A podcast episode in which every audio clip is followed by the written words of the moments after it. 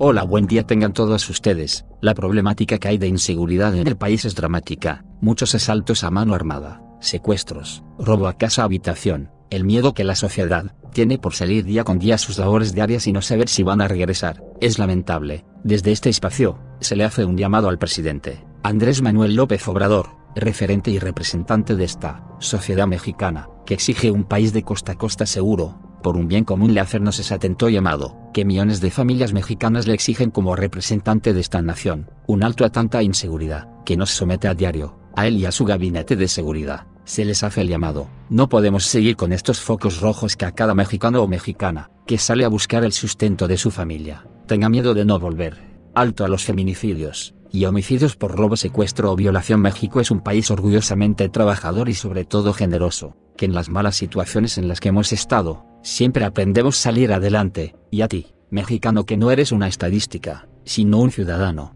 también se te hace un llamado a ser mejor persona, respetemos el derecho ajeno, y sobre todo ser mejores día con día. Tenemos mucho trabajo por delante, podemos mejorar como sociedad y como nación. En nosotros está el cambio, exigir es nuestro derecho, pero también es nuestro derecho ser mejores ciudadanos, estudiante, trabajador, emprendedor, empresario, policía, soldado, si todos trabajamos en equipo este nuestro país, será lo que siempre hemos querido, una nación de ejemplo a nivel mundial sin más me despido. Yo soy Xavi Bail que todas y todos tengan un gran día, ser buenos hasta la próxima.